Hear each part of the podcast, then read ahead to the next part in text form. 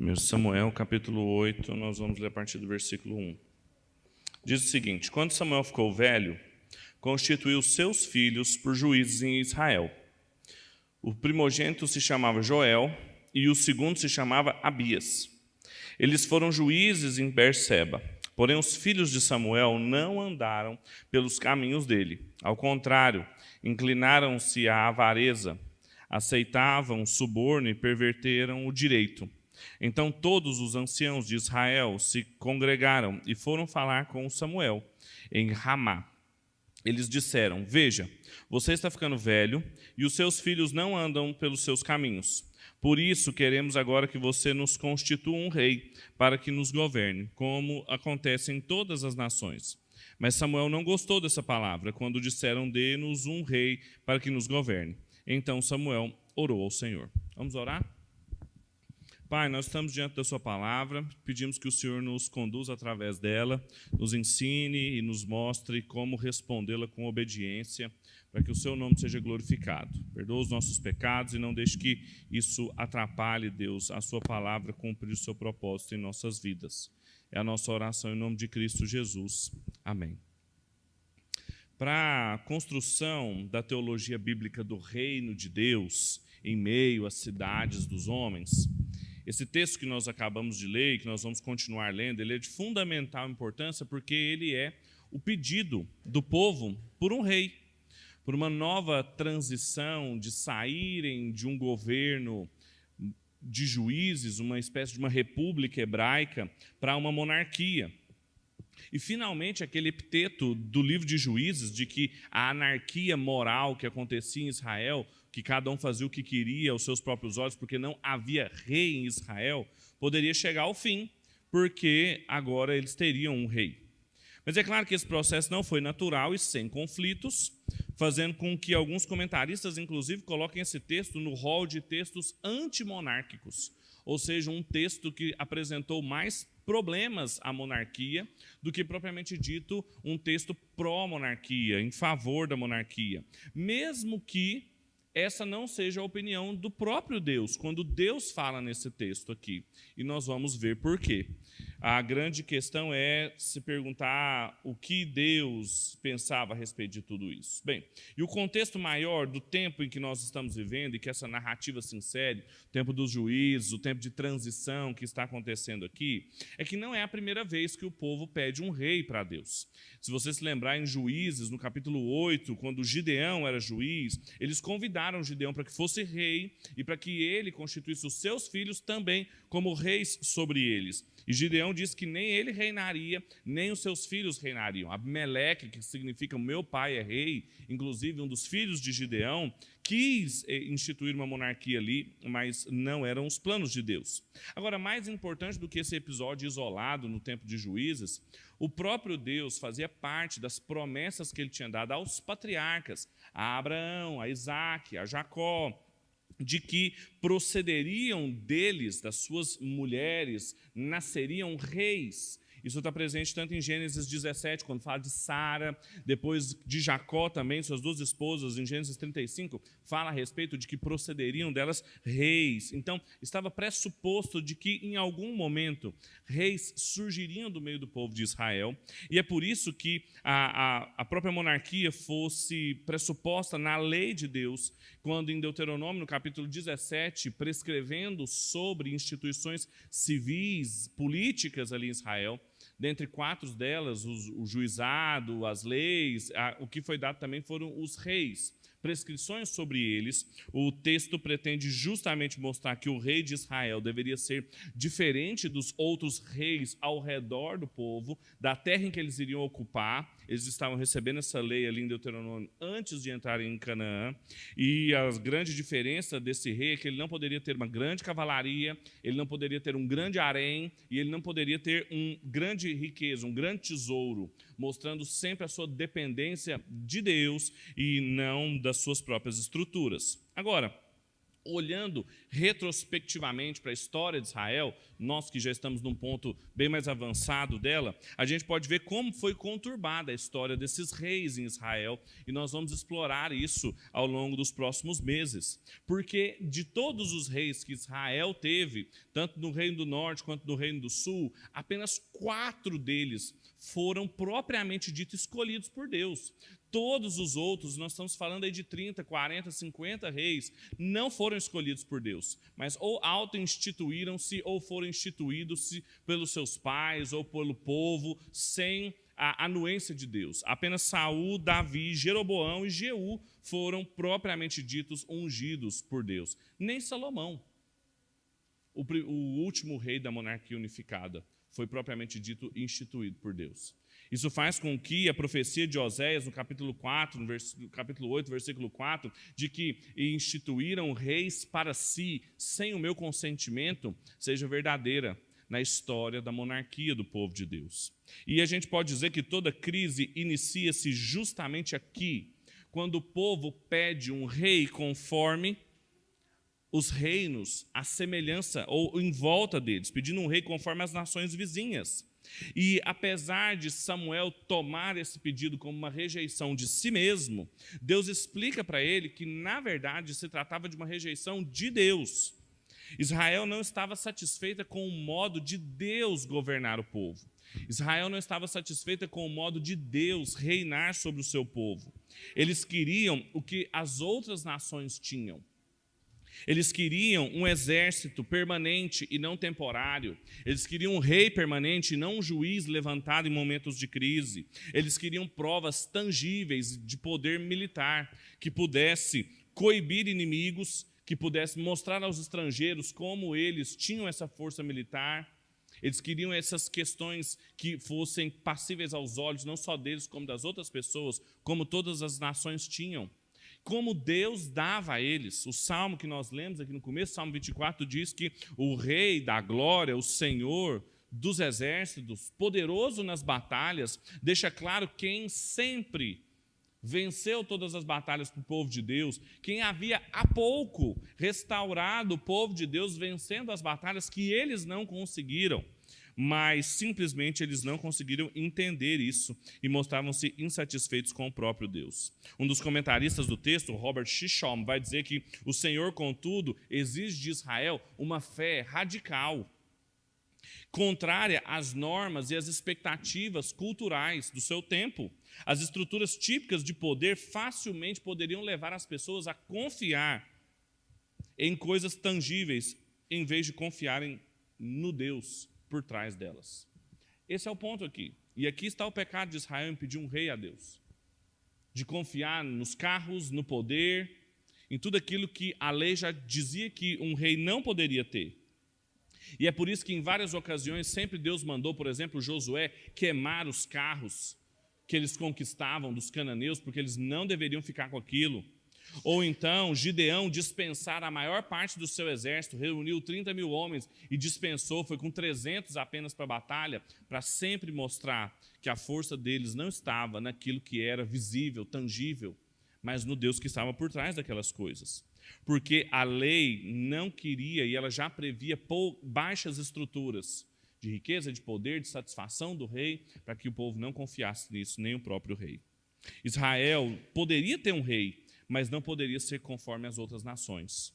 Não poderiam seguir os padrões mundanos das cidades dos homens no governo da cidade de Deus, porque isso, no fundo, significaria rejeitar o próprio Deus. Mas, entretanto, é exatamente o que acontece aqui. Não só os filhos de Samuel, mas o próprio Samuel manifestam claramente padrões mundanos na disputa pelo poder em Israel, quando o povo lhe pede um rei. Em vários momentos aqui, o que nós temos é uma espécie de humanismo, o ser humano no centro, os seus interesses no centro do poder, o amor a si mesmo e o desprezo a Deus, que, conforme Agostinho de Hipona, é típico das cidades dos homens, quando que o povo de Deus, a cidade de Deus, é caracterizado por amor a Deus e desprezo de si mesmo. E a pergunta, então, que nos orienta aqui diante desse texto é: nesse cenário, o que, que Deus faz? Essa é sempre a pergunta. Não é o que Samuel fez, não é o que o povo fez, mas o que Deus faz, o que, que ele nos ensina. Nós podemos dizer que o tema desse texto aqui que nós vamos expor hoje é a rejeição do reinado de Deus na reprodução dos padrões governamentais pagãos.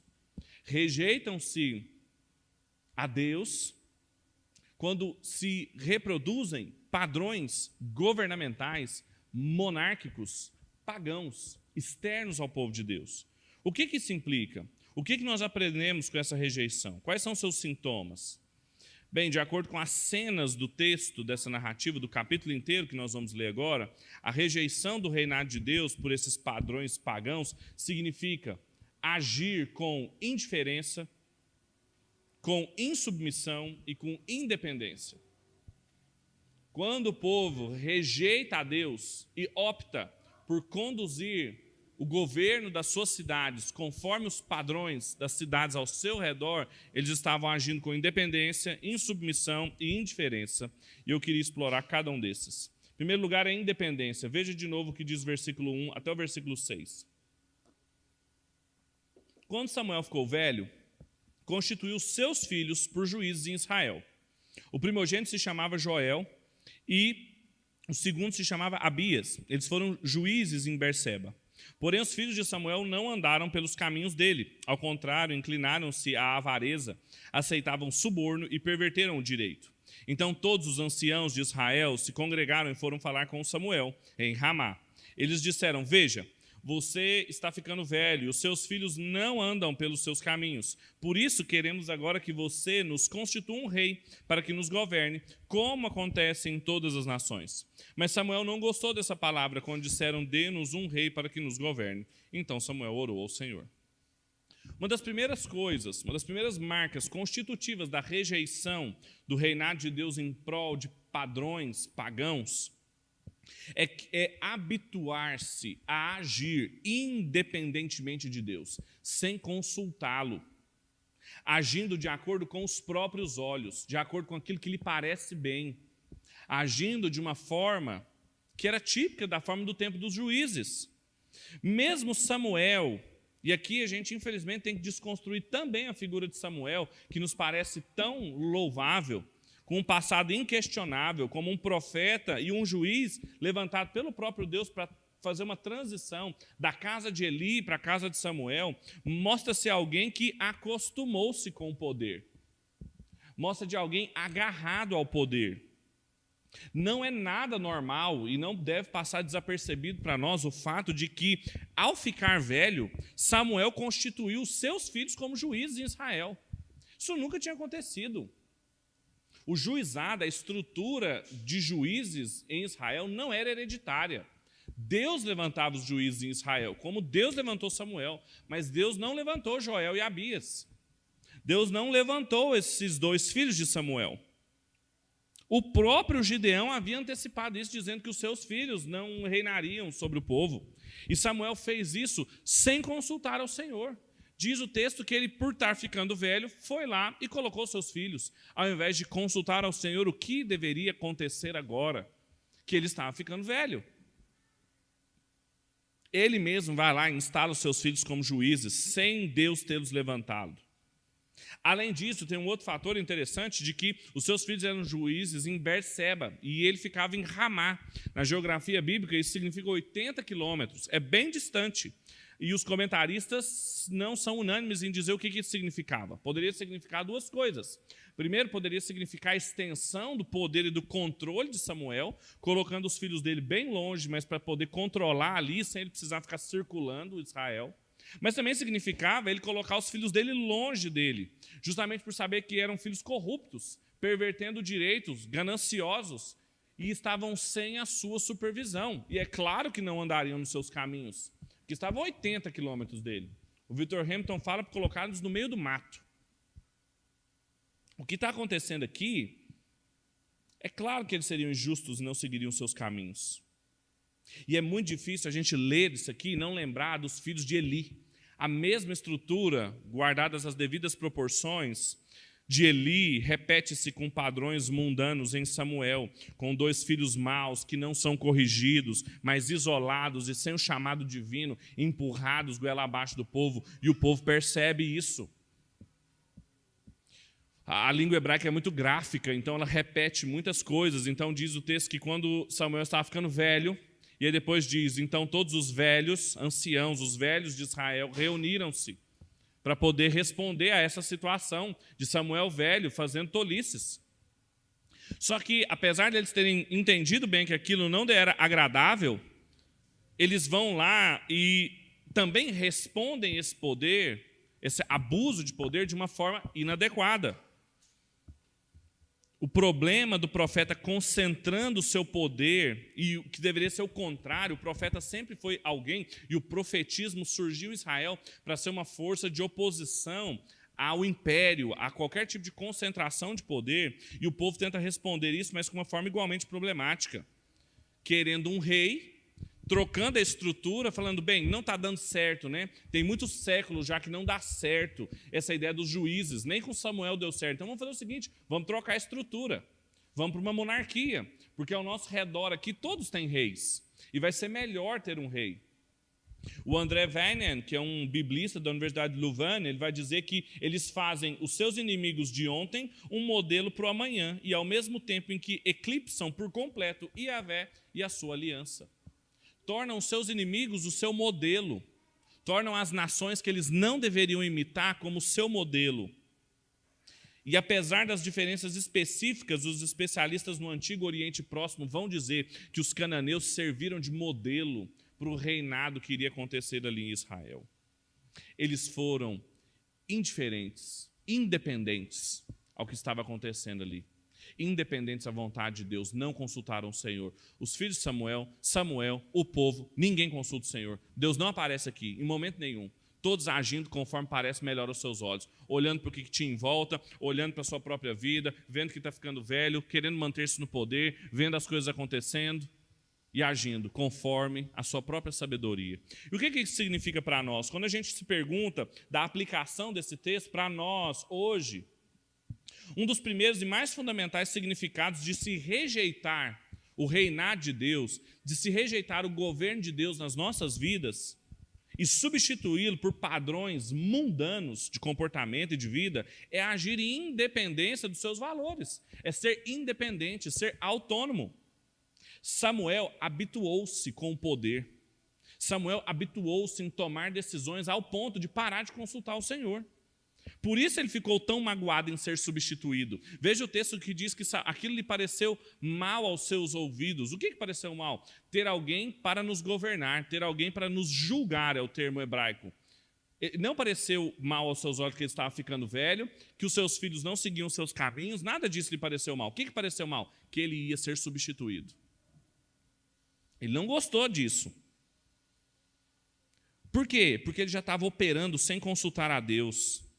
Como também o povo estava à semelhança de Samuel, agindo sem consultar a Deus, independentemente de Deus. Quantos de nós aqui também não temos a independência como o valor fundamental das nossas vidas? Quantos de nós aqui também já não habituamos a tomar as nossas decisões como se Deus não existisse? Como se a palavra de Deus, como se o povo de Deus não fossem elementos constitutivos para orientar as nossas decisões?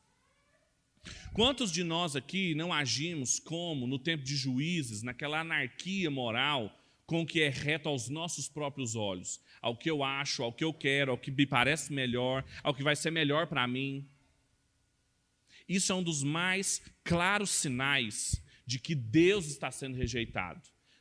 Não é Samuel só que está sendo rejeitado, não são os filhos de Samuel que estão sendo rejeitados. Deus, o próprio Deus, está sendo rejeitado rejeitado. Quando nós agimos assim, estamos virando as costas para Deus. Mesmo sendo cidadãos do povo de Deus, mesmo membros de igreja, estamos agindo como cidadãos da cidade dos homens. Semente da serpente, inimigos de Deus, filhos de Belial. Quando a gente rejeita o reino de Deus e começa a seguir padrões mundanos, a gente está querendo ser independente de Deus. E não tem como ser independente de Deus, isso é óbvio. Em Deus nós vivemos, nos movemos e existimos, então isso é uma ilusão. Viver independente de Deus significa viver rumo à morte, rumo à condenação, mesmo que não pareça. O salário do pecado sempre é a morte. Essa é a primeira lição do texto. A segunda é que a rejeição do reinado de Deus por padrões pagãos significa insubmissão. Além de independência, também significa insubmissão. E veja o que diz agora a partir do versículo 7. E aqui agora Deus fala no texto. E o Senhor disse a Samuel: Atenda à voz do povo em tudo o que lhe pedem. Porque não foi você que rejeitaram, mas a mim, para que eu não reine sobre eles, segundo todas as obras que fizeram desde o dia em que os tirei do Egito até hoje, pois me deixaram e serviram outros deuses, assim também estão fazendo com você. Agora, pois, atenda à voz deles. Porém, advirta-os solenemente e explique-lhes qual será o direito do rei que vier a reinar sobre eles. Esse aqui é o núcleo da narrativa. Porque quando a gente tem muita coisa acontecendo num texto descritivo, narrativo, tem um monte de coisa acontecendo, a gente não sabe se aquilo que foi feito é bom ou ruim. Por exemplo, no caso de Samuel. Aquilo que Samuel fez estava errado, mas a gente não sabe se era errado ou certo. Aquilo que Samuel sentiu estava errado ou certo. Agora, quando Deus fala, a gente consegue interpretar o padrão da narrativa. E aqui ele fornece então a explicação do que está acontecendo. E ele pede para que Samuel ouça o povo. E a palavra ouvir aqui aparece o tempo inteiro. O povo pede para ser ouvido por Samuel, Samuel ouve o povo, Samuel fala com Deus, Deus ouve Samuel, Samuel ouve a Deus, Samuel fala com o povo de novo. Só que uma característica desse texto é que ninguém se escuta. Ninguém se escuta. Samuel não escuta Deus. Os filhos de Samuel não escutam Deus. O povo não escuta Samuel. Samuel não escuta o povo. Só Deus escuta as pessoas aqui. Só Deus está escutando o tempo inteiro, está falando, Samuel, escuta. Samuel escuta, ele fala três vezes. Engraçado que foram as três vezes também que ele foi chamado para escutar a voz do Senhor nas primeiras aparições dele. E aqui ele é caracterizado como alguém que não escuta mais o Senhor. Escuta, Samuel, escuta o povo, dá um rei para eles. E ele não escuta. Além disso, Deus também explica o sentimento de rejeição de Samuel. Samuel se sentiu rejeitado. E apesar de não ser real aquele sentimento, porque eles não estavam rejeitando você, Samuel, estão rejeitando a mim. Porque foi o próprio Deus que eles rejeitaram. Agora, toda a dureza da cabeça de Samuel de servir a Deus é porque ele está se sentindo rejeitado. Porque o povo quer um rei que julgue no lugar dos filhos dele. E ele vai, por causa disso, desobedecer a Deus. Ele não vai obedecê-lo. Mas Deus está tentando ajudar Samuel a ver que a rejeição não é a ele. Samuel, não rejeitaram você, você é só o representante da aliança. Estão rejeitando a mim, estão rejeitando a aliança que eu fiz, quando eu tirei eles do Egito, quando eu fiz tudo que eu fiz por eles. Não foi você, Samuel. Samuel, não foi você. Em última instância, o que, que o povo quer é controle. Por isso da insubmissão. Literalmente não estar debaixo da missão de Deus. Eles querem autonomia, é vontade de controle, é ter um rei que vá à frente deles, as guerras para protegê-los, só que Deus já fazia isso por eles. Predomina neles ainda aquela ideia que eu mencionei da arca da aliança de manipular a Deus. Eles querem um rei para poder manipular o seu poder para poder serem independentes, para poder ter controle. Uma noção de insubmissão forte e grave aqui. E Deus adverte: estão deixando de me servir para servir outros deuses. Quando eles são independentes de mim, eles não ficam sem deuses. Eles passam a ser escravos de outros deuses. Idolatria. E você, Samuel, está experimentando hoje isso na pele, de ser abandonado, de ser traído, de ser rejeitado. Mas o que eles estão fazendo é comigo. Quando a gente entende isso e aplica as nossas vidas e se pergunta o significado disso para nós, um dos significados de nós hoje rejeitarmos o reinado de Deus nas nossas vidas e substituirmos por padrões mundanos para guiar a nossa existência é a ilusão de controlar a nossa vida, de sermos insubmissos ao Senhor. Nós não controlamos. Quando somos independentes e indiferentes a Deus, a Sua palavra, aos representantes da Sua aliança, nós não estamos meramente tomando decisões, pegando a nossa vida pelas rédeas, nós estamos rejeitando o Senhor. Nós estamos virando as costas para o Senhor.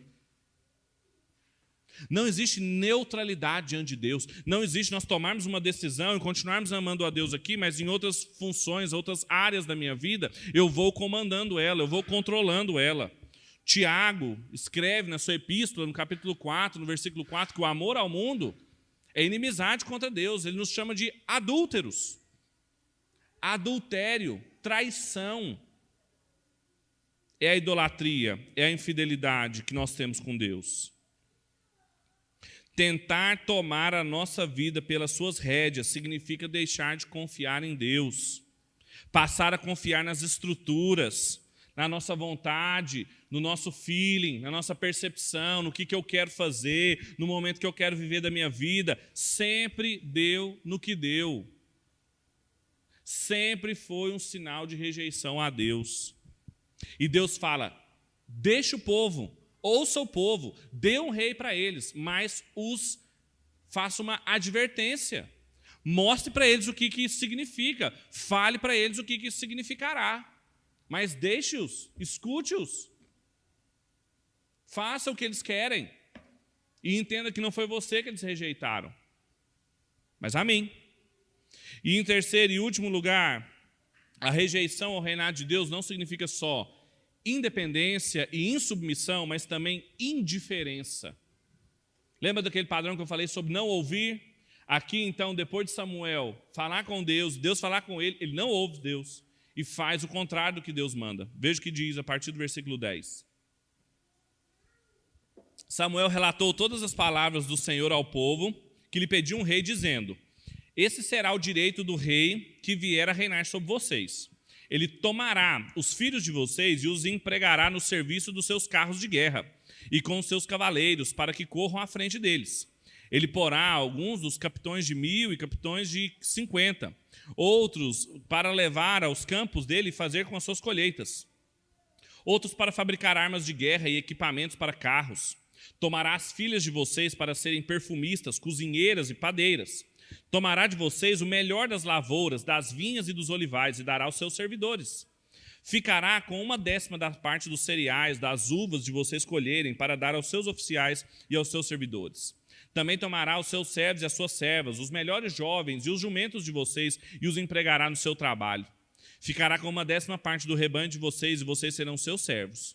Então, naquele dia, vocês clamarão por causa do rei que escolheram, mas o Senhor não os ouvirá naquele dia. Porém, o povo não atendeu à voz de Samuel e disse: Não, queremos um rei sobre nós. Seremos como todas as outras nações.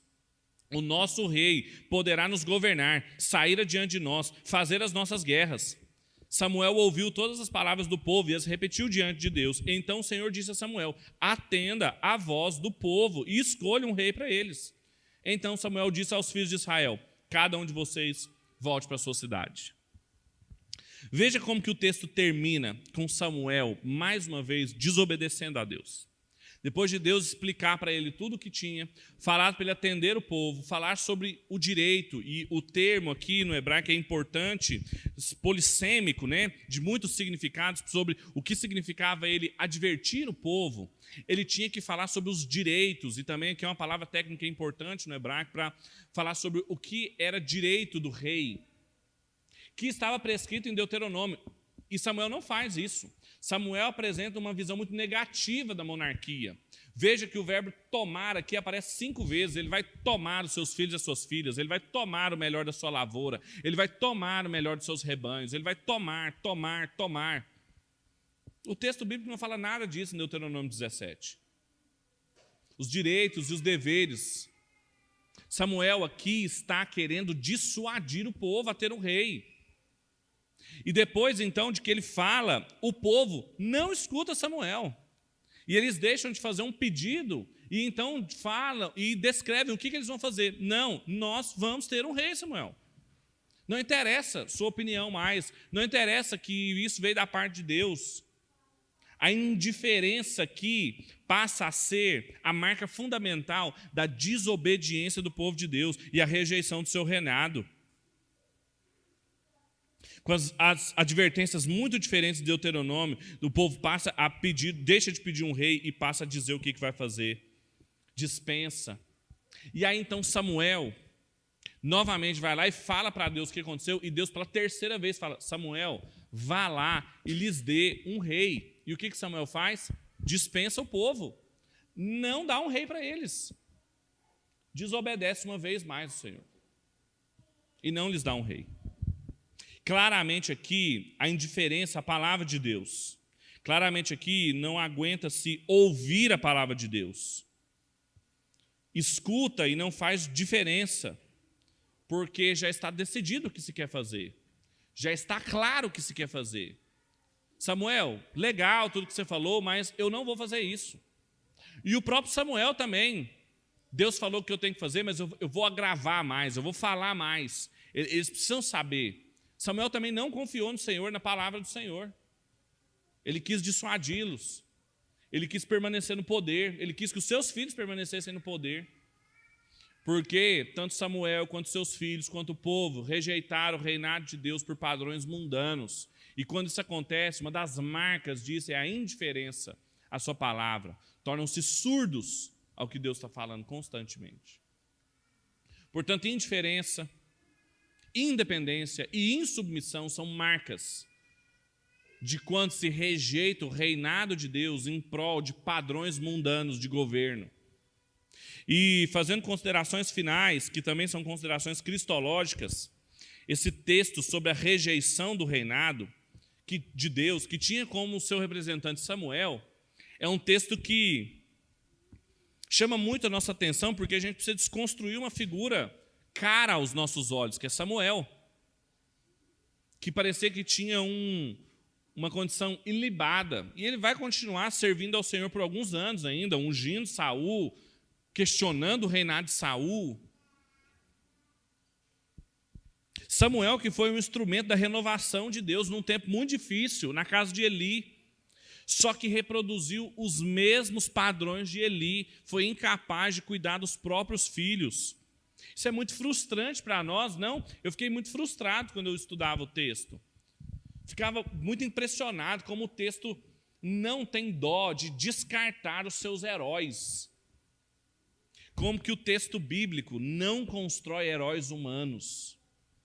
Como que o texto bíblico não nos permite, se nós formos honestos, em deificar, em absolutizar, em divinizar ninguém nem Samuel, nem Ana, nem Ruth, nem Noemi, ninguém. Porque cada um desses é incapaz de conseguir prestar atenção de que não é possível confiar em ninguém sem manter-se independente, insubmisso, indiferente a Deus. E que sempre que a gente confia em alguém, seja numa esperança abstrata de um novo rei, como queria o povo, nós estamos rejeitando ao Senhor. Sempre como nós confiamos em nós mesmos para a condução da nossa vida, é rejeição ao Senhor. Sempre como nós confiamos que nós vamos ser capazes de fazer alguma coisa, é rejeição ao Senhor. Nem Samuel percebeu isso, quando ele colocou os filhos dele lá. Nem o povo de Deus percebeu isso, quando Deus acabara de os livrar dos filisteus. E tudo isso aponta para a necessidade do rei. O povo acertou. O povo, quando viu Samuel dessa forma, o povo acertou. Falou assim: não dá, nem Samuel conseguiu isso. Imagina. Precisamos de um rei, verdade. Precisamos de um ungido, verdade. Mas eles foram incapazes de entender, mas nós temos condições de entender, que é preciso de um rei que seja dependente, submisso, e que tenha capacidade de obedecer e dar atenção a palavra de Deus e a Deus em níveis absolutos. E só o Senhor Jesus consegue fazer isso. E é por isso que o Senhor Jesus é o mediador da aliança que nenhum outro mediador conseguiu ser. E que todos os outros mediadores são sombras daquilo que ele é. E que só o Senhor Jesus consegue nos livrar de nós mesmos e das nossas pretensões e das nossas ilusões de independência, de insubmissão e de indiferença à palavra de Deus. É só a obra de Deus aplicada em nós e vivida momento após momento que vai nos fazer dependentes de Deus, como o Senhor Jesus foi. E todas as vezes que nós não conseguirmos, será a obra dele que vai nos manter diante de Deus irrepreensíveis. É só a obra dele, a fé em Cristo, que vai nos fazer dependentes, submissos, sem controle da nossa vida, quando nós quisermos isso, quando nós procurarmos a satisfação dos nossos desejos, quando nós procurarmos a realização em busca do nosso próprio significado pessoal, é só o Senhor Jesus que vai poder fazer isso por nós. E a fé nele que vai manter isso em nós. E é só o Senhor Jesus que sempre foi atento à voz de Deus, à voz de Deus que era o pão que, que ele se alimentava todos os dias, é que vai ser capaz, e a fé nele que vai ser capaz de nos manter também atentos à palavra de Deus. Ele que era a palavra de Deus para nós. Portanto, meus irmãos, o evangelho no livro de Samuel, a mensagem no livro de Samuel para nós é o cuidado de não rejeitarmos Deus e o seu reinado nas nossas vidas em prol de padrões humanos. E a única forma de fazer isso é não colocar a nossa esperança em rei nenhum, juiz nenhum, estrutura de poder temporário nenhum, nem no nosso próprio controle da nossa vida, na nossa própria busca de satisfação, mas só no Senhor Jesus. Você só vai ser satisfeito no Senhor Jesus. Você só vai encontrar satisfação, consolo, as carências que você tem só serão satisfeitas no Senhor Jesus. As esperanças e expectativas que você nutre só serão satisfeitas no Senhor Jesus. Caso contrário, é independência, insubmissão. E isso sempre levou à rejeição do Senhor. Vamos orar? Feche seus olhos.